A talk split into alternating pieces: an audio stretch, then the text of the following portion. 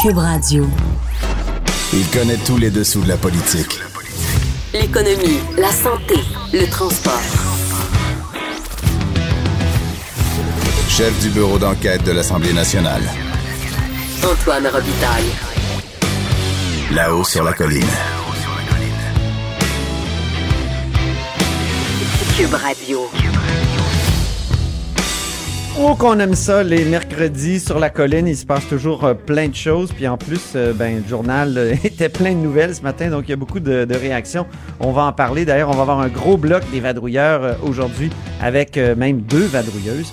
Et donc, mercredi, il y a la période de questions. On va l'analyser en détail avec François Parenteau et Lise Ravary. Donc, on va prendre là, une vingtaine de minutes pour l'analyser. Quelles sont les étoiles du match? Et euh, les meilleurs joueurs, les meilleures joueuses, les pires aussi.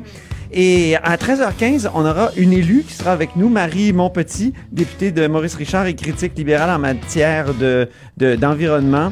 On va parler de la commission parlementaire qui a commencé hier sur les pesticides, mais aussi on va parler de la fin de semaine verte de la coalition Avenir Québec. Alors c'est un beau programme qu'on a. Et évidemment, on commence dans le cochon avec un compteur et deux vadrouilleuses, comme je l'ai dit. Commençons, commençons par celle qu'on surnomme la rouge depuis ce matin, Annabelle Blais.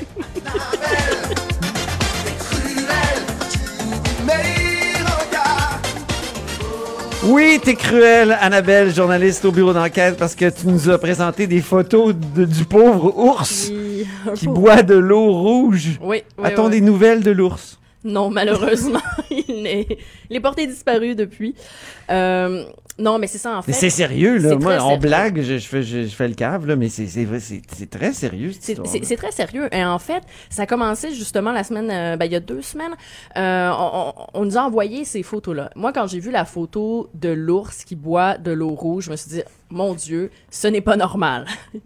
Euh, et à partir de là, on a commencé à, à- à poser des, des questions. Donc, euh, le contexte. On a une minière, Tata Steel, qui euh, a, a construit, bon, il y a un projet minier. C'est un gros projet, plusieurs gisements. C'est vers Shefferville. Et le- le- les gisements, ils sont tantôt au Québec, tantôt au Labrador. Oh. Donc, c'est un projet qui est à cheval sur deux provinces.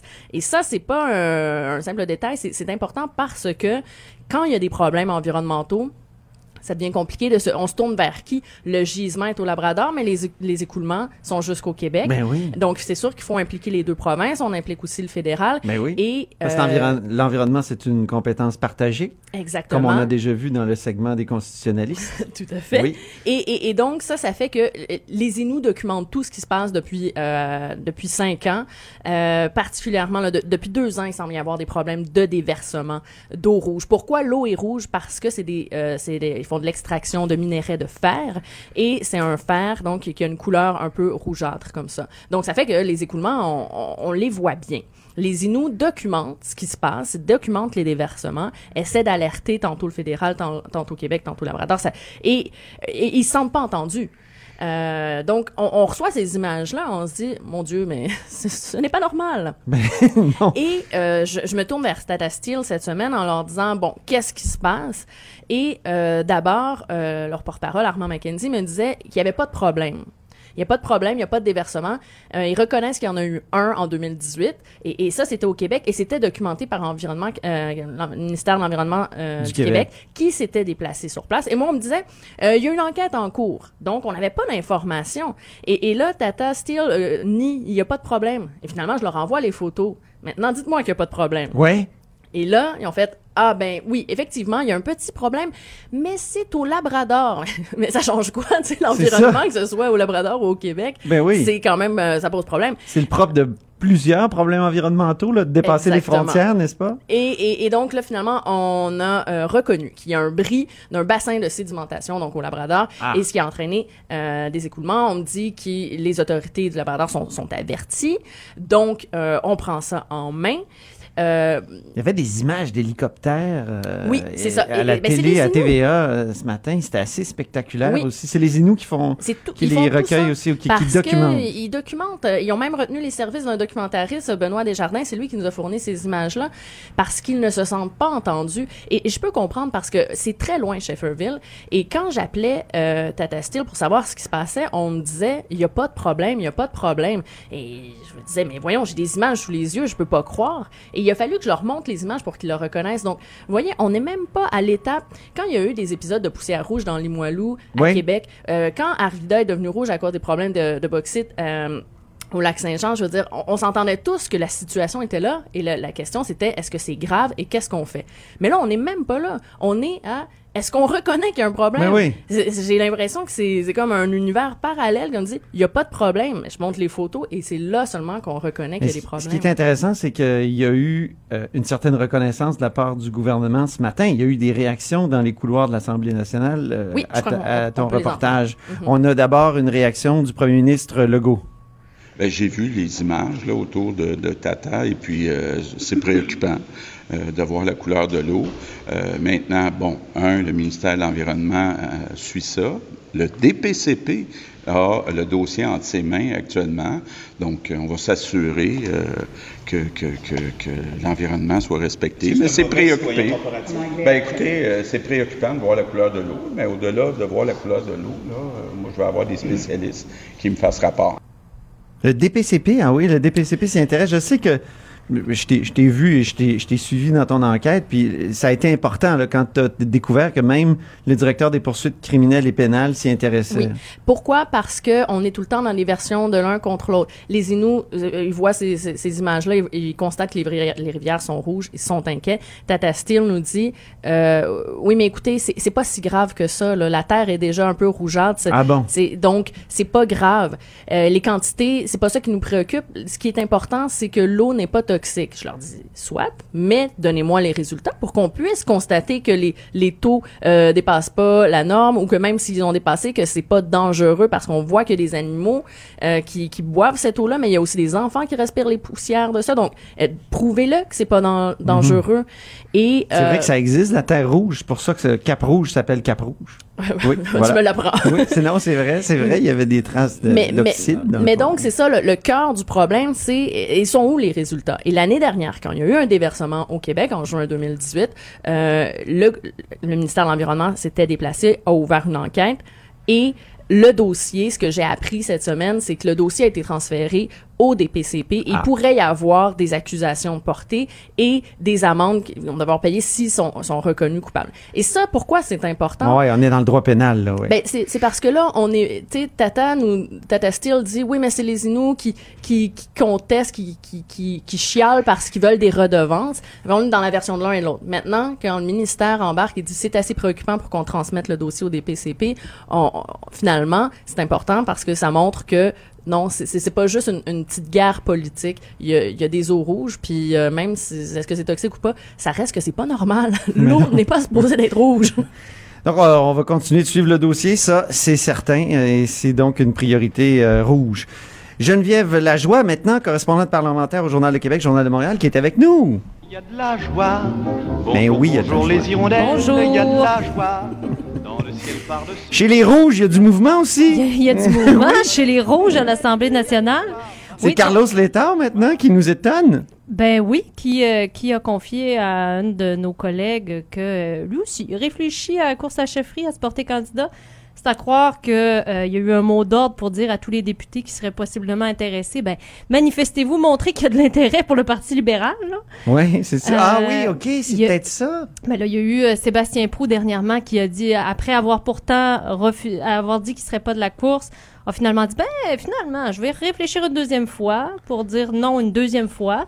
Est-ce que, c'est ça, des fois on se demande s'il n'y a pas eu un genre de mot d'ordre euh, disant, euh, montrez qu'il y a de l'intérêt, que le Parti libéral est en santé et euh, montrez votre intérêt pour le trône libéral. Euh, c'est sûr que c'est Ça, c'est une vraie stratégie, c'est avéré et tout, ou c'est une, c'est une hypothèse? non non c'est une hypothèse là. OK. on, se comprend là mais c'est vrai que euh, Mais on a le droit aux hypothèses. on a le droit aux hypothèses C'est un droit fondamental. Tout à fait. Et c'est quelqu'un qui m'a soulevé ça ce matin, alors euh, je, je vous en fais part. Euh, mais effectivement, on peut se poser la question parce qu'il y a eu beaucoup de désistements qu'on de gens qu'on imaginait peut-être dans la course qui ont décidé de, de laisser tomber, qu'on pense à Pierre Moreau, par exemple. Oui. Euh, et donc, euh, même, il y en a qui avaient, qui avaient tenté de solliciter Denis Coderre euh, pour... euh, puis, euh, M. Coderre n'est pas intéressé. Donc, c'est certain que ça fait en sorte, avec un gouvernement euh, caquiste qui est très fort dans les sondages, ben là, le Parti libéral, est-ce qu'il y a un intérêt pour la chefferie? Euh, C'est ça. puis c'est surtout le fait de, de le- le- cette nouvelle-là sur M. Létard qui réfléchit, c'est un coup dur aussi pour Dominique Anglade. Oui, Parce ça, que je vous rappelle qu'il y a à peu près un mois, euh, ou en tout cas quelques semaines, euh, M. Létard était euh, prêt de, de, de lui donner son appui Mhm. ju- ju- juste avant le conseil général du Parti libéral. Et puis là, euh, finalement, il, s'est- il a tellement fait de bonne figure au, au conseil général, au congrès, qu'il s'est fait solliciter. Et puis là, ben, il réfléchit peut-être à lui-même se porter candidat. Donc, c'est un coup dur pour Tu sais Dominique quoi, moi, ça m'étonne pas que, que Carlos Letao soit sollicité. Pourquoi? Parce qu'il y a plusieurs moments dans les derniers mois où Carlos Letao a été ovationné. Et j'ai justement un extrait du 15 oc- octobre euh, 2018. On est en pleine assermentation de, de- de- des députés du Parti libéral, donc de l'opposition officielle. Et il y a euh, Pierre Arcan qui lui dit merci en ces mots. On peut écouter Pierre Arcan le 15 octobre 2018. Le taux de chômage a baissé dans l'ensemble des régions du Québec. Notre performance dépasse celle de l'Ontario. Qui aurait cru cela possible en 2014? Pour la première fois depuis la fin des années 50, le Québec a réduit le poids de sa dette. Je suis fier du travail qui a été accompli et je salue tout le travail effectué par le premier ministre Philippe Couillard et merci à Carlos. Merci à Carlos. Hein? Puis c'est arrivé à, à d'autres moments. Là, des- il y a eu des ovations comme celle-là. Tout à fait. Si, si le, la, la santé, euh, si le Parti libéral n'est pas tout à fait en santé dans les sondages, euh, c'est sûr que euh, M. Létard, lui, ça va bien pour lui. Euh, Parce Ah oui? qu'on on reconnaît, on lui reconnaît la santé financière du Québec. C'est grâce à lui. Et même si je me souviens bien, quand euh, M. Legault est rentré au Parlement, qu'il a pris son bureau, il a dit merci Carlos. Euh, donc, euh, d'avoir laissé les, les, les finances publiques dans un, dans un bon état. Donc, c'est sûr que même si le Parti libéral va pas bien, lui, Mais en même temps, l'aura de M. Létard, pour lui, ça va très bien. en même temps, c'est l'image de l'austérité, Carlos. Euh, Peut-être moins que, que Gaëtan Barrette, mais c'est un des visages, en tout cas, de, de l'austérité, parce que c'est lui qui a réduit la croissance des dépenses de façon très soutenue. Hein? On, a, on a dépensé moins que prévu. Oui, mais dans les c'était beaucoup premières aussi associé à, à Martin Coiteux, aussi, euh, cette, euh, cette- ce contrôle des dépenses. On, on se rappellera la commission sur la révision, la révision permanente des programmes. C'était beaucoup Monsieur euh, Coiteux. Ah oui. Peut-être M. Létard avait, avait, avait, avait moins cette, cette aura-là de, euh, de celui qui imposait le, le, le- le- le- la res- les restrictions. Alors, euh, Mais voilà. c'est une ligne de fracture dans le nouveau euh, Parti libéral ou dans le nouveau, euh, le, le- voyons, le, le- la nouvelle équipe en place, là, les, les- le- parce que Marois Risky, elle, voudrait, et, et c'est c'est vraiment une députée dont on parle beaucoup, puis qui veut devenir chef, elle aussi, euh, elle, elle voudrait qu'on s'excuse pour, euh, pour l'austérité, et c'est Carlos Letao qui lui avait répondu il y a quelques, il y a quelques semaines assez durement. Là. Mais d'ailleurs, ce serait intéressant euh, si les deux euh, se lancent dans la course à la chefferie. Ben oui. on, on- on a peu de doutes sur les, les, les, euh, les- possibilités que ma- Mme Maroireski se lance dans la course à la chefferie. C'est pas mal acquis. Mais que monsieur, qu'elle fasse face à M. Létard, ils ont deux visions très différentes. Hein? Et, Ça ils serait très contrasté, pas- hein? Oui, ils ne s'entendent pas sur plusieurs points. Et elle l'a attaqué personnellement à plusieurs reprises. Euh, elle ne voit pas du tout les choses euh, de la même façon. Elle, elle aussi connaît bien les chiffres. hein. C'est une femme de chiffres. Donc, euh, si jamais euh, ça s'avère. Hey, ça serait un débat Ouais, oui, contrasté. Moi, j'imagine, ça serait, ça serait Oui, je vous passionnant. rappelle que Mme Risky, juste pour vous donner une idée, est pour, elle, elle est pour la gratuité scolaire. hein.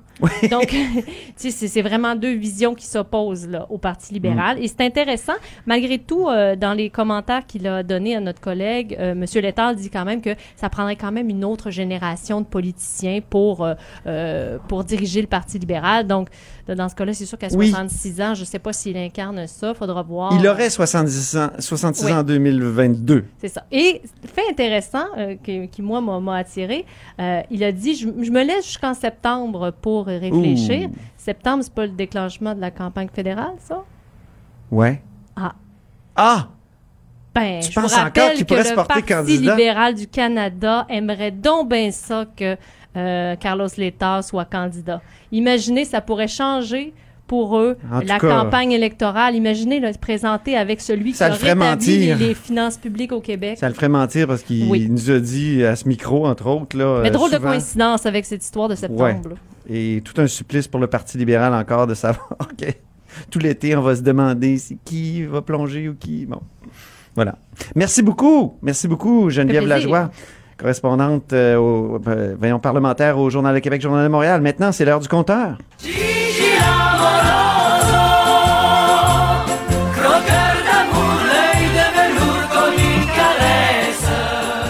Croqueur de SNC Lavalin, aujourd'hui notre Jean-François Gibault, euh, notre compteur et accessoirement directeur de la recherche à QMI. Donc euh, oui, SNC Lavalin dans de beaux draps encore. Eh oui, euh, croqué par le tribunal en fait. C'est euh, ce matin que la décision est tombée euh, de la part du juge Leblon qui, après avoir vérifié un petit peu l'état de la l'état de la preuve, donc dans le cadre d'une enquête préliminaire, a euh, confirmé qu'il y aura procès criminel pour euh, pour SNC Lavalin. Donc ça fait suite à toute cette saga. On sait que l'entreprise a d'abord recherché ce qu'on appelle un accord de réparation, c'est-à-dire de, de, de, de, de prendre un engagement financier auprès du gouvernement pour racheter ses torts. Euh, on se rappelle que ça a causé la démission de Madame Wilson-Raybould, ben, de sa collègue Madame Philpott qui a suivi. Euh, bon, euh, tout ça pour euh, pour dire que finalement, le, le, le, le- il n'y a pas eu d'entente de réparation. SNC avait même porté ça devant la cour euh, de- devant la cour fédérale. La cour fédérale a dit malheureusement, dit, oh, c'est pas à nous d'imposer une entente de réparation. On retombe donc au, point de départ et là aujourd'hui, ben oui, il y aura procès euh, criminel.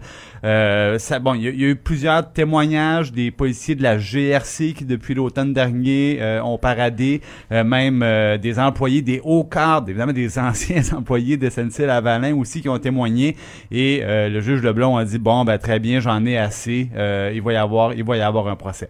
Maintenant du côté de l'entreprise, on dit attention, c'est pas le même niveau de preuve pour tout simplement ordonner la tenue d'un procès. C'est pas le même niveau de preuve que pour obtenir une condamnation criminelle, on le sait. Condamnation criminelle, c'est hors de tout doute raisonnable. Donc, euh, euh, du côté de l'entreprise, on se défend en disant un instant, n'allez pas trop vite. Euh, ça demeure toutefois extrêmement préoccupant euh, pour pour les emplois, pour le siège social, parce que je le rappelle, dans l'éventualité d'une condamnation, on parle de 10 ans d'exclusion des marchés publics. Et 10 pour ans. une entreprise comme Mon SNC Dieu. Lavalin, bon, qui est très fort en infrastructure, par exemple, hein, ben, ça serait, ça serait catastrophique tout simplement. Ben oui. Et, j'ai l'impression que les, les politiciens, nos politiciens, nos élus doivent s'inquiéter beaucoup. D'ailleurs, Pierre Fitzgibbon, le ministre de l'Économie du Québec, a réagi tout à l'heure. Ben oui, évidemment, c'est la préoccupation. Euh, du côté d'Ottawa, c'est la même chose. Bon, M. Trudeau était très prudent. Il dit c'est devant les tribunaux, je touche pas à ça, mais il dit je suis très préoccupé par la par la question des euh, des emplois. Euh, même son de cloche du côté de Québec, évidemment, le- le- on, on- suit ça de près. Mais maintenant, effectivement, s'il y a l'ouverture d'un procès, ben on ne pourra que on, on- on ne pourra qu'attendre un, un peu le, le dénouement. Et euh, je voulais revenir, Antoine, on en a déjà parlé. Oui. Euh, on parle ici d'événements qui se sont passés en Libye pendant les années 2000. Donc, euh, corruption, pot de vin de 48 millions de dollars. euh, Mais au- comme tu nous le rappelles, Voilà, mais à, donc, sais, à chaque fois que tu parles de SNC-Lavalin, Ben tu oui. dis attention, il y a d'autres cas. il y a d'autres Il n'y a cas. pas juste la Libye. Parce qu'il y a des individus liés à SNC Lavalin qui ont été condamnés aux criminels personnellement. Et là, on parle du dossier du CUSUM à Montréal, et également du dossier de la Société des ponts fédéraux concernant le pont Jacques-Cartier. Il y a des individus reliés à SNC-Lavalin qui ont été reconnus coupables aux criminels dans ces dossiers-là. Alors, euh, même si le procès euh, devait euh, se, se solder par un acquittement, euh, ça serait toujours pas réglé. Là-haut sur la colline. Ce que les ministres n'ont pas voulu dire, Antoine va vous le dire. Cube Radio. De 13 à 14. Vous écoutez Là-haut sur la colline. Et il y a Marie Montpetit qui est au bout du fil. Bonjour, Marie Montpetit. Bonjour, Monsieur Robitaille. Député libéral de Maurice Richard et porte-parole de l'opposition officielle en matière euh, d'agriculture, d'environnement aussi. Hein? Euh, donc, c'était le début euh, hier de, de la commission parlementaire. C'est une évidemment une initiative. Là, c'est un mandat d'initiative que la commission s'est donné pour euh, étudier la question des pesticides. Qu'est-ce que vous retenez de cette première journée là, Marie Montpetit? Ben écoutez, c'est euh, c'est un mandat, hein, juste pour qu'on se rappelle bien, c'est un mandat qu'on s'est donné comme commission, comme parlementaire, euh, suite aux révélations qui ont été faites par euh, par le lanceur d'alerte Louis Robert, qui dénonçait beaucoup de, de situations inquiétantes sur, euh, entre autres, l'indépendance euh, des chercheurs, euh, sur la quantité de pesticides utilisés par par les agriculteurs, par les agronomes qui sont liés à l'industrie aussi. Et euh, c'est de, de ça que découle, euh, de, de ces allégations-là, que découle la commission. Hier, c'était une première journée de, de commission. On a reçu euh, les trois les trois organismes, si on veut, qui sont responsables de la réglementation. Donc, l'agence au au niveau du fédéral, le ministère de l'Environnement et le ministère de l'Agriculture. Ce qu'on a appris hier, c'est qu'on a raison d'être inquiet. Euh, Le sous-ministre à l'Environnement est venu. Vous savez qu'on a un, un règlement que euh, nous, Parti libéral, on avait mis en place l'année dernière pour revenir restreindre l'utilisation euh, de pesticides et d'herbicides. Donc euh, maintenant, un, un Oui, agriculteur. c'est vrai, le Parti veut- libéral, le gouvernement libéral avait décidé ça. euh, Ça a été un peu, peu surprenant, puis c'est arrivé comme ça, oui, je me souviens. Ben en fait, ça, ça découlait d'une ça découlait de de- d'une préoccupation qu'on avait, entre autres, oui, pour la santé euh, humaine, mais pour toute la question de la, de la, de la, des décès de, de des colonies d'abeilles, abeilles là, qui, rappelons-le, comme pollinisateurs, sont responsables de 33% de notre alimentation. Ouais. Donc, c'est de ce- dans ce cadre-là, dans le fond, qu'on est venu réglementer, mais restreindre beaucoup, beaucoup l'utilisation de ces cinq pesticides-là. En fait, maintenant, quand un agriculteur veut en utiliser, il doit avoir une prescription d'un agronome. Ah Donc, oui. il doit faire la démonstration qu'il peut pas utiliser autre chose. Et là, ce qu'on a appris hier, en fait, c'est que euh, donc le règlement est en application depuis l'été dernier. On apprend qu'au bout euh, d'une saison, euh, il y a quand même 1500 prescriptions d'atrazine qui ont été faites par des agriculteurs et il y a 15 agronomes qui sont responsables de plus de la moitié de ces prescriptions-là. Et ces 15 agronomes-là sont tous liés à l'industrie. Ce sont tous des agronomes qui ont un lien avec le privé. Et euh, donc, qui ont... C'est ça qui est pas euh, normal. Ils sont comme en conflit d'intérêts, là, on pourrait dire, Marie Montpetit. Ben c'est ce qu'on c'est ce qu'on a demandé. On veut avoir plus d'informations là-dessus parce que a priori, euh, des agronomes qui ont un lien avec l'industrie reçoivent une redevance, un peu comme si euh, on l'avait donné comme exemple à l'époque. C'est comme si un, un médecin euh, recevait de l'argent à chaque fois qu'il prescrit un médicament Ah oui. ou un pharmacien. Donc là, on se retrouve probablement dans la même situation. Donc là, c'est plus de la moitié euh, des prescriptions qui ont été faites par seulement 15 agronomes. Donc ça, c'est très inquiétant. Le sous-ministre à l'Environnement hier a souligné, lui, à quel point ça l'inquiétait aussi. Ça veut dire qu'il y a des mailles, il y a des mailles dans le filet, il y a des mailles dans la réglementation. Euh, et là, on a un ministre de l'Environnement qui a, qui a envoyé ça à l'ordre des agronomes, qui a pas l'air de s'en occuper. Donc, on va, on va ressouligner ça. On va lui demander de- d'apporter une attention très, très, très étroite à cette situation. Bien. Euh, il faut se faire l'avocat du diable. Puis hier, je vous ai rencontré dans le couloir, là, puis on a discuté de ça. Il y a, il y a bien des agriculteurs qui nous disent, euh, mais là, sans Roundup, par exemple, sans, sans, sans herbicides, sans pesticides, comment je pourrais arriver, moi, dans ma, dans, dans, dans ma, dans ma petite business? Et, euh, ça arrive souvent qu'on a ce- cette espèce de dilemme-là qui est exposé. Et c'est arrivé, justement, en ondes ici à Cube, entre Mario Dumont et Benoît Dutrisac l'autre matin. On peut écouter un extrait de, de leur discussion, on pourrait dire même presque une prise de bec euh, là-dessus. Mario, euh, bonjour. Bonjour. T'as-tu Euh, parlé du Roundup comme un poison vif? Ben oui, c'est un poison, un Roundup. Que tu connais-tu ça? Le Roundup? Ben là, c'est un, c'est un Tu pro- du côté des fermes, t'as-tu... Ben non, mais si tu as vu le recours collectif, là? là. Il y, a une Hein? fa- il y a un recours collectif au Québec qui dit Non, il on l'a utilisé, puis on- il y a des gens qui sont malades à, à cause de ça. Alors, faut savoir Écoute, ce qu'il y a euh, là-dedans. Santé Canada, là, t'as- t'as-tu vu l'ampleur des études de Santé Canada? Ben moi, je vois, je vois l'ampleur des poursuites, là, Mario. Il y a Ouais, des gens qui disent c'est pas bon pour la santé, puis les pesticides, les fongicides, les- on sait que c'est pas bon pour la santé. Il y en bon a pour l'environnement, par exemple. Pour? Pour l'environnement? Ben, je suis pas sûr, moi. T'es pas sûr? Non, je suis pas sûr. Puis Mais il y a des cas l'érosion de des Parkinson sols, là, pour qui sont l'érosion- liés. Ce que ça permet pour l'érosion des sols, pour faire des cultures avec un minimum de travail du sol, c'est tout un débat, tout un dilemme, hein, Marie Montpetit. Où vous vous situez, vous, là-dedans? Êtes-vous plus du Mont ou du Trisac? Ben, écoutez, et- et- et la démonstration, elle est faite par plein d'agriculteurs au Québec euh, qu'il est possible de faire de l'agriculture sans pesticides. Euh, puis je vous ramène là, à, à un, à un chiffre très précis dont on a discuté hier, là, parce que nous, on avait mis en place la politique, ce qui s'appelle la politique bioalimentaire, pour justement favoriser, soutenir des agriculteurs qui veulent faire une transition vers une, une production qui est euh, biologique. On est rendu à 8% euh, du territoire euh, agricole qui est biologique. Donc, ça, ça se fait. Puis, il y a plein d'agriculteurs, vous l'avez peut-être vu, l'Union des euh, l'UPA, euh, l'UPA qui a présenté un plan vert qui veut justement faire une transition vers une agriculture qui est plus euh, de l'agriculture raisonnée ou de l'agriculture biologique qui utilise moins de pesticides, qui en utilise vraiment au besoin, parce que dans certains cas, ça peut être nécessaire. Puis il y a toute une question de dose aussi. Là.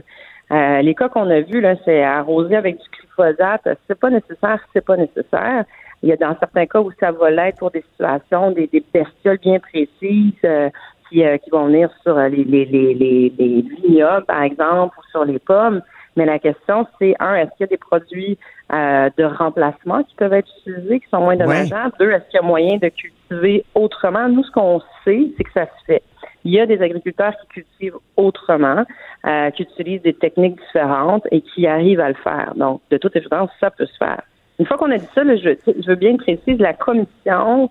euh, L'objectif, c'est pas de faire, euh, c'est pas de faire non plus le procès des agriculteurs au Québec.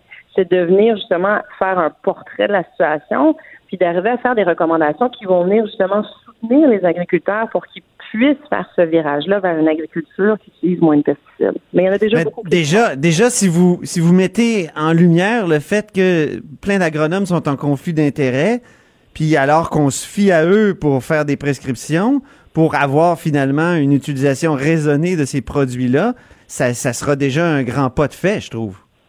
Ben ça, c'est un grand problème parce que encore là, faut pas perdre de vue l'agriculteur, il est au champ. Euh, il n'est pas en train de commencer à faire une revue de littérature euh, sur les études épidémiologiques qui ont été faites sur les différents pesticides. Lui, il y a un problème, il y a telle bestiole telle année qui se présente. Euh, et, Il veut une solution, ouais. une situation demande à l'agronome, écoute, qu'est-ce que je fais? L'agronome, il dit, ben écoute, mets ça, parfait. C'est ça la dynamique. Et à partir du moment où on se rend compte que les agronomes sont pas indépendants et qui ont des redevances par rapport au... Donc, c'est pas des choix qui sont éclairés, ils sont dirigés économiquement. Et euh, si on est capable justement effectivement d'aller accompagner beaucoup mieux nos agriculteurs euh, avec des agronomes euh, à tout moins indépendants, déjà ça va être ça va ça va permettre une, agriculture aussi qui est plus efficace, plus ça va être économiquement très très rentable aussi pour les agriculteurs. Je peux pas vous laisser partir sans vous parler quand même de la course à la direction, Marie, mon petit. Carlos Letao qui est intéressé, est-ce que vous, vous êtes intéressé par la candidature de Carlos Letao? Ben, vous savez que moi, j'ai déjà annoncé que j'étais en réflexion sur la question. Donc, Ben oui. tout, viendra, euh, tout viendra à point. Mon collègue Carlos, c'est euh, un homme brillant, euh, formidable, tant du point de vue personnel que du point de vue professionnel. C'est un très grand économiste. L'important, c'est qu'il soit dans l'équipe, puis il fera ses choix pour la suite des choses. Mais moi, je suis très contente qu'il, qu'il, s'il y réfléchit, c'est tant mieux pour l'équipe. Est-ce qu'on peut se présenter comme premier ministre à 66 ans? Ben, c'est de l'âgisme que vous faites, monsieur, euh, monsieur Robitaille. Je pense que. Non, non, non, euh, mais je pose une je pense- question. Je pose une question. Ben non, C'est mais lui-même qui a mais abordé le sujet que- avec mon collègue euh, Robillard. Il a, il a dit Est-ce euh, est-ce qu'à que, 66 ans, est-ce qu'on n'a pas besoin d'une autre génération? Puis quand on parle d'une autre génération, ben là, plusieurs pensent à vous, à Marois Risky, à Dominique Anglade. Non, mais je pense que de toute façon, euh, Monsieur euh, Monsieur Létard est pas plus euh, pas plus vieux que Pierre Moreau, qui euh, qui était un très bon candidat, très bon candidat également, pas plus vieux que euh, Monsieur Legault euh, présentement qui est Premier ministre. Euh, je pense que l'âge, là, ça va faire un peu cliché, mais l'âge c'est tout le temps une question de c'est quoi? On a l'âge de notre cœur, euh, donc De nos artères, non? De, de nos non, de nos. Mais dans ce cas-là, ça va être de notre cœur, de notre passion, de notre enthousiasme, c'est vouloir euh, vouloir devenir chef d'un parti, à vouloir aspirer à être premier ministre, à diriger une nation. Euh, c'est pas une question d'âge, je pense que c'est une question de, de volonté, d'am- d'am- d'ambition dans le sens d'ambition sociale, euh, de passion, d'enthousiasme, de, de, de- d'abnégation aussi. Là, ça demande, euh, ça demande, euh, ça, ça demande tout un sacrifice. Donc, je pense qu'il faut, euh, faut avoir, faut avoir la passion. C'est pas une question d'âge. Puis si Ben, j'aime ça vous entendre là-dessus parce que vous savez que moi, je suis membre de la FADOC. Depuis que j'ai 50 ans, j'ai mon collègue ça, Charles Le Cavalier qui m'a inscrit à la FADOC. Et, et donc, vous entendre dire tout ça, là, ça, me, ça me rassure. Et comme dirait Dominique Champagne euh, avec son beau péronisme de vendredi, c'est du miel à mes oreilles. C'est hein. miel On parle d'abeilles. hein, ben on, oui. on parle d'abeilles. Après Donc, ça, après ça, M. Robitaille, c'est comment on vieillit dans sa tête? Est-ce qu'on se modernise sur nos idées ou pas? Et là, ce que je Ouais. peux vous dire, c'est que Carlos Letao, c'est un homme extrêmement, extrêmement moderne dans ses idées. Il reste très jeune. Là, après ça, c'est peut-être la question que vous devez vous poser. Vous, est-ce que vous vous modernisez? Est-ce que vous vieillissez bien dans vos idées? bien sûr. Je vous laisse là-dessus. Mais pense. vous, mais, mais, mais vous, Marie, vous vous donnez jusqu'à quand pour euh, prendre une décision, euh, pour mettre fin à votre réflexion? Ah, j'ai pas de j'ai pas de j'ai pas de croix sur euh, sur mon agenda avec une avec une date. Il y a des il y a des il y a des discussions qui se font. Moi, été très touchée parce que été sollicitée par euh, par euh, de nombreux militants euh, au Conseil général. C'est toujours euh, c'est toujours agréable d'être sollicité en ce sens-là. C'est sûr que le dossier de l'environnement aussi prend beaucoup de place. Et euh, la commission jeunesse veut que ça fasse partie des priorités dans la dans la course euh, dans la course à la chefferie, dans les dans les débats qu'il y aura, dans les idées qui vont être apportées. Mais euh, c'est pas euh, comme je vous dis, j'ai pas de j'ai pas de X sur mon calendrier euh, pour ça exactement. Très bien. Ben, merci beaucoup, Marie, mon petit. Au plaisir, Monsieur Robitaille, toujours Un agréable. plaisir. Au Pour moi aussi. C'était Marie Montpetit, donc députée euh, libérale de Maurice Richard et porte-parole de l'opposition officielle en matière d'environnement, entre autres. Là-haut sur la colline. Une entrée privilégiée dans le Parlement. 13h, 14h. Cube Radio.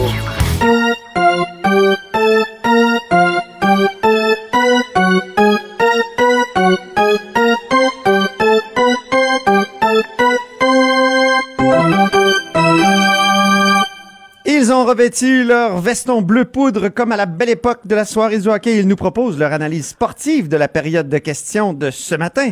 C'est François Parenteau, chroniqueur et humoriste. Bonjour. Bonjour. Et Lise Ravary, chroniqueuse au Journal de Montréal, Journal de Québec. Bonjour. Bonjour. Commençons tout de suite par l'échauffement. Vous avez trouvé qu'il y avait des choses intéressantes dans l'échauffement du match. Donc, juste avant la période de questions, il y a la déclaration des députés. Oui, ben oui. euh, moi, je, je, j'aime ça écouter ça. Puis en même temps, ça me déprime. Je vais vous expliquer pourquoi. Euh, ce qui était chouette ce matin, c'est euh, Émilie Lessard-Terrien de Québec solidaire qui voulait souligner avec beaucoup d'enthousiasme la victoire des Huskies de Rouen-Noranda au tournoi de la Coupe mémoriale qui rassemble les équipes juniors au Canada. Ben, c'est Hein? bon, il faut. Ah, c'est pas rien, là. Ben oui. C'est pas rien. Elle Moi, avait je, moi, même je suis un d'accord signe avec ça. Puis Manon Massé avait l'air tellement excitée. Là. Ah, tu sais, les, enfants, quand ils tapent des mains, là, ça va vite, vite, vite, vite, vite. C'était pareil. Mais dans cette période-là de réchauffement, moi, il y a quelque chose qui me... Écoute, je- Attends, attends, je veux là, entendre François on- sur. Je le t'entendre- faire. je veux entendre François sur le sport, Lise. Oui, François. Oui, oui, Ben vas-y, c'est vas-y, euh, D'abord, c'était Émilie. Hein, il y a un Lise dans son nom, Lise. Tu devrais te rappeler. J'ai dit Émilie. Euh, Émilie? Oh ah, oui, Émilie, mais oui. En tout cas, mais elle portait le signe ostentatoire, c'est-à-dire le chandail des Huskies de Rouen-Noranda. Je sais pas si ça équivaut à un, un t-shirt de, de poète, ça. Mais ça semblait être permis, il n'y avait pas de problème, tout le monde a applaudi ça. Et euh, euh, ben, ça rappelle aussi, tu sais, bon, c'est pas pour rien qu'on fait un parallèle sportif dans notre euh, dans notre segment ici, c'est que Ben oui. Le sport, c'est politique, quoi qu'en disent ceux, ceux qui disent le, le contraire, là. Euh, et euh, ça, ça démontre le côté rassembleur du sport et moi, je trouve que ça nous fait comprendre de quoi on se prive en n'ayant pas d'équipe Québec nulle part. Il y a des tournois où ça serait possible. Il y a une équipe d'Écosse au soccer. euh, Steven Fortin, dans le Journal de Montréal, avait un bon billet là- là-dessus euh, cette semaine euh, récemment. Tout à fait d'accord avec toi. Lise, par contre, sur la déclaration des députés, il y a un aspect déprimant. Les déclarations Ouais, des députés, je on trouve qu'il y a un parle aspect beaucoup. déprimant. C'est- le moment de la journée où euh, le Québec prend ses, des allures de province. Parce que on souligne les bons coups en région, puis c'est correct, mais ça fait quand même toujours drôle à nos oreilles d'entendre on veut souligner le travail des chevaliers de colons. ou- Ben oui, mais en même temps, les chefs- Ah, il y a un petit ça, côté folklorique qui, qui est sympathique, mais tu sais, Ben tu oui. te dis, est-ce que quand, quand le Québec, un jour, s'il devient un pays, va-t-il continuer à souligner le travail des chevaliers de colons en région? Ben, certain, pourquoi OK, pas? parfait, parfait. C'est Alors, du monde, c'est du bon monde qui C'est- essaie le d'aider les autres. C'est le Ouais, mais c'est du- de, de- de- des séances de l'Assemblée nationale. Moi, je trouve que ça sert à, à démontrer euh, ce qui nous rassemble là, avant de rentrer dans le chicane. C'est peut-être pas mauvais. Ben, rentrons-y dans la Je chicane. mais, mais comme toi. Parlons du match, euh, un match qui s'est fait sous l'œil euh, avisé de plusieurs visiteurs. Lise, tu voulais nous signaler ça, c'est intéressant. Oui, il y avait, il y avait bien du monde dans les galeries euh, qu'on appelle de la presse, mais c'est la galerie des visiteurs. Euh, et j'ai remarqué que l'ambassadeur du Royaume d'Espagne, Royaume d'Espagne, Ben oui. était là. Et quand il s'est levé, je sais pas vous qui écoutiez les mêmes images avec les mêmes trucs que moi, avez-vous l'impression que les applaudissements étaient un peu mous? Ah oui, ben c'est Oui. à cause de la question de la Catalogne, peut-être, Ben, François, n'est-ce pas? exactement. Ben Ben oui. oui. Moi, j'ai trouvé que il n'y avait pas peut-être le même enthousiasme que pour les Huskies de Rouen-Noranda. Ça, c'est sûr et certain. Euh, Puis il y avait, il y avait quand même d'autres. euh, Il y avait des, des anciens, des anciens députés. euh, c'était, c'était, c'était de toute beauté. Et la raison est Il y très a aussi un simple. visiteur du Royaume de Belgique, si tu as bien entendu. là. Oui, Roy. c'est vrai. Mais t'es- Visite Il y avait plein de têtes couronnées. Riez pas, là, vous autres, avec vos têtes couronnées. Vous connaissez ma théorie. Les Oui. 10 pays les plus progressifs au monde, euh, 8 sont des monarchies. Bon, passons, passons au match. On- ça, c'est un autre un débat qu'on aura une autre fois. D'ailleurs, on l'a déjà eu un petit peu, Elise. On va revenir sur la monarchie un c'est jour. bon- C'est bon pour Ça fait la monarchie, c'est long dans le temps, c'est. Allez, allons-y avec François qui euh, nous parle euh, du match. Euh, le match lui-même, écoute, bon, tu sais, souvent on fait des, des références avec le hockey parce que c'est un sport national, mais euh, je pense pas que c'est nécessairement le sport qui, qui devrait s'appliquer mur à mur à la période de questions parce que des fois, des fois c'est d'autres sports. Des fois c'est du tennis. Comme aujourd'hui, moi j'ai eu l'impression que c'était du tennis mais de réchauffement, là, tu sais. On se lobait des balles d'un bord à l'autre, puis il n'y avait pas de, smash, là, tu sais. Juste avant que Eugénie perde le match. Oui, comme d'habitude. c'est Mais bon, Oh, ça, c'est On a- vrai! on a plus de fun avec le hockey, alors c'est normal que ça revienne plus souvent, mais il n'y a pas de gêné de faire d'autres parallèles quand ça s'applique. Ah ouais, absolument. On ne gêne vraiment pas là-haut sur la colline. Et, d'ailleurs, commençons avec le les, les étoiles du match, les amis. On commence par la troisième. François. Ben moi, euh, j'ai noté que euh, Marie-Claude de Nichols euh, a, a fait euh, une petite feinte qui a été déclarée hors jeu, mais euh, c'est parce qu'elle c'était vers la fin de la période de questions. Et là, c'était son, son collègue Franz Benjamin euh, euh, qui avait posé une question euh, sur les efforts à faire pour combler des postes dans l'industrie du tourisme, qui a un peu une pénurie de main-d'œuvre dans ce dossier-là, et est-ce que, est-ce que le gouvernement faisait assez pour combler tous les postes, etc. Puis elle, elle a, elle a prétexté que, euh, comme il y avait des hôtels réquisitionnés dans sa région pour héberger des sinistrés, elle a fait dé- dévier ça vers, euh, vers la question des sinistrés. Alors, ça fait bien rigoler, même euh, Simon Jolin euh, euh, oui, voilà. Donc, euh, oui, il y a eu hors-jeu, mais je pense que c'est un, comme on dit, il y a des bonnes pénalités. C'était peut-être un bon hors-jeu parce que ça a fait rigoler peut- tout le monde, puis ça a démontré une certaine habileté. On peut l'écouter d'ailleurs, c'est la députée de Vaudreuil. Voilà. Ça doit être une complémentaire. La principale appartenait au deuxième groupe d'opposition. Alors, en complémentaire, euh, Monsieur le Président, alors, euh, on va parler du tourisme à Vaudreuil. En parlant de tourisme, est-ce qu'on peut inviter, euh, c'est une invitation officielle à la ministre de venir rencontrer des sinistrés? Et il y en a qui sont ici présents. Oui, parce qu'il y en avait dans les, euh, dans les estrades, hein, ça c'est important de le dire. Lise, ton trois, ta troisième étoile, c'est Gaétan Barrette, l'ancien ministre de la Santé. Oui, écoute, euh, euh, je- il est, il est quand même à sa place dans un lieu où on fait des débats, quand même. Ah, il adore ça. Puis il est bon. Il est bon, il est bon. On- n'aime pas toujours ce qu'on entend, mais il faut lui donner quand même un, un certain talent de, de communicateur. Oui, puis aujourd'hui, je mais l'ai trouvé. quand même là. Alors c'est pour ça, moi, c'est. ah, Puis à un moment donné, il a fait. hey, là, là, je suis tellement euh, dans le trouble, vous pouvez pas croire. Mon ordinateur, où j'ai mon beau texte, vient de partir en vrille. Oh. C'est des choses qui arrivent, mais moi, je vais te dire, Gaétan Barrette, je l'ai trouvé euh, assez habile aujourd'hui parce que il, il est, euh, comme critique en matière du Trésor, là, il, est, il fait face à Christian Dubé. Et la stratégie de Christian Dubé, quelle est-elle? C'est toujours de lancer des fleurs à Gaétan Barrette. Alors, il lui dit que sa question est excellente. Il lui dit qu'il est formidable, qu'il aime tant discuter avec lui. Puis là, Gaétan Barrette, aujourd'hui, il est un petit peu tanné de ça. Puis il a dit, oui, oui, ma question est excellente. On peut d'ailleurs l'écouter. Alors, le ministre de l'Éducation qui promet des sommes additionnelles si les commissions scolaires en demandent, est-ce que le président du Conseil du Trésor peut nous dire s'il est d'accord et à quelle hauteur il va augmenter leur budget? Deuxième complémentaire, Monsieur le député de la Pinière. Ma question était non seulement excellente, mais elle était claire. Alors, c'était une question, c'est la fameuse question là, des, des rénovations dans les écoles. Hier, le ministre a dit euh, appelez-moi pas là, les gens des commissions scolaires quand vous voulez faire des rénovations. Appelez pas le ministre, appelez l'ébéniste. Alors, c'était la suite de, de ce débat-là. Euh, Barrette, intér- en fait, c'est- c'est- c'est vrai que c'est un, en, en termes de hockey, on dirait que c'est un power forward. Euh, Qu'est-ce que c'est ça? de puissance. Et il est peut-être, euh, le fait d'être dans l'opposition le rend plus sympathique. C'est plus de l'arrogance, c'est de l'efficacité. Je trouve qu'il est, quasiment plus à, son aise dans l'opposition.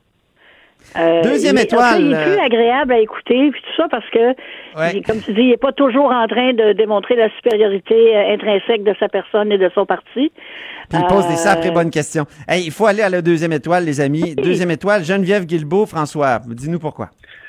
Oui, ben parce que, bon, euh, il y avait quelque chose d'un peu lassant dans les questions, euh, euh, toutes sur, sur l'aide aux sinistrés. Quand le gouvernement va-t-il agir? Puis là, elle répondait, ben le gouvernement agit, on a rencontré le maire, euh, gna, gna. Puis là, à un moment donné, là, à cette année, t'as dit, euh, non seulement on avance, mais on a même réglé des dossiers qui traînaient de l'ancien gouvernement. Alors, elle a sorti le coude, là, ça va faire, mais au moins, elle l'a pas fait dès le début. Donc, c'était après, le- c'était pas l'instigatrice, puis euh, il y avait des dardages répétés avant, puis je trouvais qu'elle avait bien fait ça. Écoutons-la d'ailleurs. Donc, je sollicite le concours de la députée d'Acadie pour faire en sorte qu'on trouve ensemble les meilleures solutions. Et ce programme d'indemnisation, de même que toute la- l'action proactive de notre gouvernement depuis le début, est déjà beaucoup mieux que ce qu'ont fait les En libéraux à une précédente époque. Donc, Monsieur le Président, on travaille fort pour trouver les meilleures solutions. Question principale. Donc, c'était Geneviève Guilbeault, la vice-première ministre et ministre de la Sécurité euh, publique, Lise, qui lui remet, euh, elle, sa première étoile. Oui, euh, puis c'est pas la première fois, parce que je me rappelle de lui avoir donné une première étoile aussi dans l'affaire de la législation sur les, les chiens dangereux, parce que c'était elle aussi, évidemment, sécurité publique. Euh, je, je trouve qu'elle je trouve qu'elle a de la torque, euh, cette euh, jeune femme-là. Est toujours euh, composée ou cool comme un concombre, comme, comme, comme disent les Anglais. Non, mais c'est vrai, elle a toujours... Aujourd'hui, le ton a monté un tout petit peu, mais pas trop, là. Tu sais, pas pour que ça devienne euh, agressant. Pas dès le début aussi, c'est ça. Ouais. Alors moi, je la trouve, euh, je, je la trouve, j'aime son style, je la trouve posée. Elle répond pas n'importe quoi. Puis vraiment là, euh, trois morceaux de robot pour son affaire des des réclamations de 2017. Oui, c'est ça, parce ça, que le gouvernement Kakis prétend qu'ils ont euh, donc réglé des, des cas qui, qui traînaient depuis les, dernières inondations centenaires 2017. Euh, Première étoile maintenant, François, elle va à qui la première étoile? Ben moi, je la donne à Gabriel Nadeau-Dubois parce que euh, on était dans l'échange de l'offre de tennis jusqu'à temps qu'il intervienne pour euh, questionner là, sur toute la caisse de dépôt et puis Otera et puis la crédibilité de Michael Sabia là-dedans. Je trouvais qu'il il amenait du nerf. D'ailleurs, je ne peux pas faire autrement que remarquer qu'avant, ça aurait été un dossier dont le PQ se serait emparé. Et, là, c'est Gabriel Nadeau-Dubois de Québec solidaire qui a, pris ça au bon. Évidemment, il en a profité pour faire un petit peu de, de rhétorique euh, gauchiste en parlant de capitalisme dans toute cette affaire-là. Euh, euh, Girard a tenté de calmer le jeu en évoquant l'efficacité de la ligne de défense qui avait permis de congédier les personnes qui méritaient de l'être, mais il réitérait sa confiance en Michael Sabia. Mais je pense que, le coup de Nadeau-Dubois a porté, surtout si on regarde ça à long terme dans l'opinion publique, c'est un bon thème pour eux autres. Donc, écoutons Gabriel Nadeau-Dubois, donc euh, député de, de Gouin. Michael Sabia, le PDG de la Caisse de dépôt, fait 4 millions de dollars par année. Ça, c'est la crème de la crème, Monsieur le Président. Pourtant, c'est sous sa gouverne qu'a éclaté un des pires scandales de l'histoire de la Caisse dans l'affaire Otera. Les gestionnaires de la Caisse n'ont même pas été en mesure de faire appliquer des règles éthiques élémentaires. Pourtant, avec une fraction des ressources, des journalistes du Journal de Montréal ont découvert le scandale. Monsieur le Président, le ministre des Finances trouve-t-il encore que Michael Sabia mérite son 4 millions de dollars par année? Le ministre des Finances trouve-t-il que Michael Sabia a été à la hauteur de ses responsabilités? C'est vrai que c'était la meilleure question aujourd'hui, en tout cas dans une période de questions euh, donc euh, euh, qui, qui, qui, qui, se, qui se démarquait pas par, par des euh, de, de grands échanges, mais c'était vraiment une bonne question. D'autant plus qu'il soulignait le travail du bureau d'enquête. Ce qu'a fait aussi le ministre en réponse, hein, Monsieur Girard. Lise? Oui! Mais t'es pas d'accord sur la première euh, la première étoile donnée à Gabriel Nadeau-Dubois. Ben, Explique-nous pourquoi. Je, je suis d'accord avec euh, le fait que ça a été la question la plus, comment dirais-je, la mieux, la mieux posée, si on peut dire. Puis c'est une question quand même qui, qui, qui, qui est valable. Mais ça, ça fait partie du style Gabriel Nadeau-Dubois. Je le sais, j'ai débattu deux ans avec lui à raison de deux fois par semaine. Alors, je connais Ah un peu oui, comment. c'est vrai. Oui, C'était où, je, donc? C'était à je sais Radio-Canada? un peu comment il se bat. Quand il dit c'est le un des plus gros scandales à toucher la caisse de dépôt, Et boy, ouais. euh, D'abord, je me suis dit, il va quand même pas nous ressortir l'affaire des papiers adossés euh, sur des édifices qui étaient en train de s'écrouler. Les PCA. Mais, là, mais, mais, mais c'est même pas vrai. Je veux dire, ce n'est pas un scandale, comment dirais-je, de la caisse. Ils n'ont pas perdu l'argent des contribuables. Ils ont pas, ils ont eu quatre personnes qu'on sait qui, qui, qui avaient des disons, euh, conscience élastique. Euh, mais de là à dire que Michel Sabia devrait avoir une coupure de salaire ou quitter son poste, euh, je trouve que c'est exagéré un peu. Puis quand tu arrives face à ce genre d'exagération- exagération-là, t'as as toujours l'impression que tu peux rien dire. Tu sais, tu peux pas. Comment tu commentes ça? Ben voilà, ça donne ça. Ben, je me dirais, je dirais, je te, je te dirais, Lise, que quand même, euh, qui est responsable de, de cette conscience élastique qui s'est laissé aller, qui est complètement chez Otera? Là, c'est sûr. et il faut le moi, remarquer. l'impression qu'Otera, M. c'est Sabia a pris le taureau par les cornes, il a mis du monde à la porte, tout ça, ça, on peut pas le nier. Mais euh, quand même. euh, là, dans, dans pourquoi ça a pris une enquête caisse, journalistique? Hmm. C'est une petite affaire de rien, là. Je sais pas. Je suis certaine que c'était pas là que Sabia ou ses, ses adjoints mettaient 90 de leur, inter- leur temps. C'est seulement pourquoi même pourquoi ça existe, a des transactions immobilières, même pour des particuliers, ça ça tient pas debout. Mais une chose est certaine. Mais il y avait un code euh, d'éthique qui était vraiment différent de celui de la caisse chez Otera. Mais de là à mettre, écoute, Michael Sabia, je ne connais pas, jamais rencontré, j'ai tout entendu à son sujet, du bon, du pas bon. Mais je me fie aux chiffres depuis qu'il est président de la Caisse euh, de dépôt euh, placement du Québec. Ben, je trouve que l'épargne des Québécois a bien fonctionné, puis a bien, euh, a Profité, bien, bien, ouais. bien- Voilà, c'est ça, progressé. C'est la bonne réponse, mais la question mérite d'être posée. Moi, je trouve que la, la Caisse, euh, par son histoire euh, pas si lointaine, mérite euh, notre vigilance. Ah voilà. Hey, François, puisque tu as la parole, on- j'aimerais t'entendre sur une tactique éculée que tu Oui. veux dénoncer. Moi, là, je suis plus capable d'entendre Hélène David dire à propos de, de la loi 21 là, que les femmes de certaines communautés sont visées. Euh, on peut s'entendre que oui, elles seront sans doute plus touchées, mais ça veut pas dire qu'elles ont été visées. Tu sais, quand tu as un tir qui vise le but, puis qu'il y a un défenseur qui se garoche la glace pour le bloquer, c'est lui qui est touché, mais il n'était pas visé. Alors, je voulais, je voulais amener ce parallèle sportif-là. Euh, là, euh, il semble que ce soit dans les derniers retranchements qu'on soit, là, de dire qu'il y, a- il y a des femmes victimes, mais bon, ça s'étiole et ça risque On de peut- passer quand même, mais peux plus entendre ça. Puis l'argument que ça crée de la ghettoisation, là, euh, c'est- c'est pas vérifié, ça non plus. Alors, le projet de loi 21 sur la laïcité. On peut écouter d'ailleurs euh, Hélène David à ce sujet, puis ensuite commentaire de Lise. Comment la ministre peut-elle rester insensible à toutes ces femmes visées par le projet? de loi?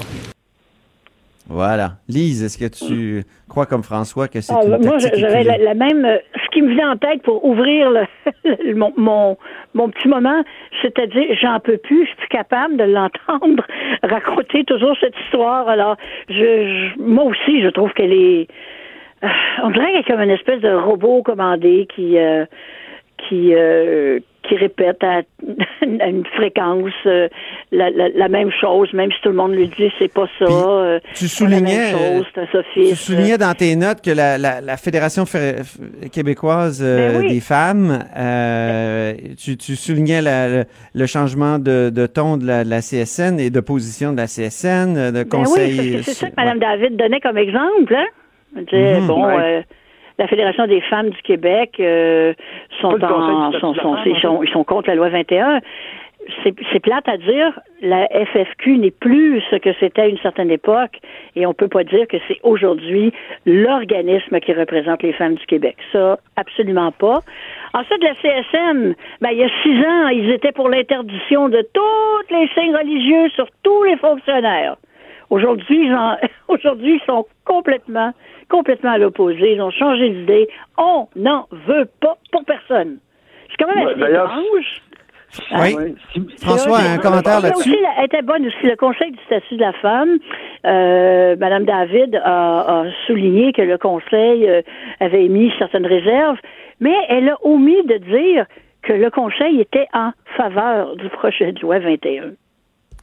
Euh, un commentaire, C'est pas un euh, détail, François? Fait mettre sur le nez.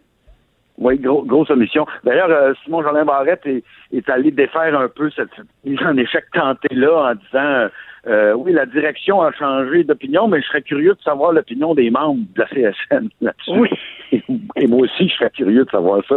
Il y a des gens, j'ai vu passer, je me souviens plus dans quel média, mais que c'était peut-être pour des raisons de maraudage quelque part. là. C'est qu'on va aller chercher des membres du côté de certaines communautés culturelles. Fait Eh mon, elles sont à mode de ce temps-ci, hein? Bon. Tout le monde, tout le monde les veut. Ben, tant mieux. Hey, euh, je- en terminant, euh, peut-être un- sur une note un peu négative, Lise, tu veux souligner une, une joueuse poche du jour? Grace Un prix citron. une carrière sportive, là. Aujourd'hui, là, elle avait Christine Saint-Pierre, là, oui. bleu poudre, pareil comme les nôtres. Mais là, tu vas quand même pas commenter la- la- l'allure des, des, des politiciennes, là. Ça se fait Ben, ça se fait certain. Ça, c'est- C'est important. Par exemple, à parler de Marois. Elle va Ah. te le dire à quel point c'est important pour une femme. Un homme, ça n'a pas d'importance, mais pour une femme. Elle a une nouvelle coiffure aussi, hein, Madame, euh, Madame euh, Saint-Pierre. Euh, Peut-être qu'elle cherche une job à TVA Sport. Mais Ah mon Dieu! En tout cas, moi, je Ces commente pas ça, là. Je trouve que c'est délicat. Ouais, regarde, on Très en controversé. hein. François, le mot de la Ben, fin. un veston bleu, hein, moi. hum. Ben, Mais donc, sérieux- sérieusement, je- elle est toujours en train. de- Catherine Saint-Pierre, elle parle comme si les libéraux étaient encore au pouvoir, mais qu'il y avait de la peine. OK. François, dernier mot? Ben, euh, pour terminer sur une note positive, il y a quand même euh, Sylvain Gaudreau qui a posé une question pertinente. Ça n'a pas donné lieu à un échange très musclé, là, mais euh, euh, qui rappelait les questions sur les manques euh, d'accès aux soins psychologiques, euh, euh, psychiatriques dans la région de Québec. Euh, on verra les réponses plus tard, mais ça valait la peine de soulever la question. Bien, ben merci beaucoup à nos analystes, euh, Lise Ravary, donc journa- euh, chroniqueuse au Journal de Montréal, Journal de Québec, et François Parenteau, évidemment, humoriste, chroniqueur, euh, analyste de l'actualité. Cube Radio.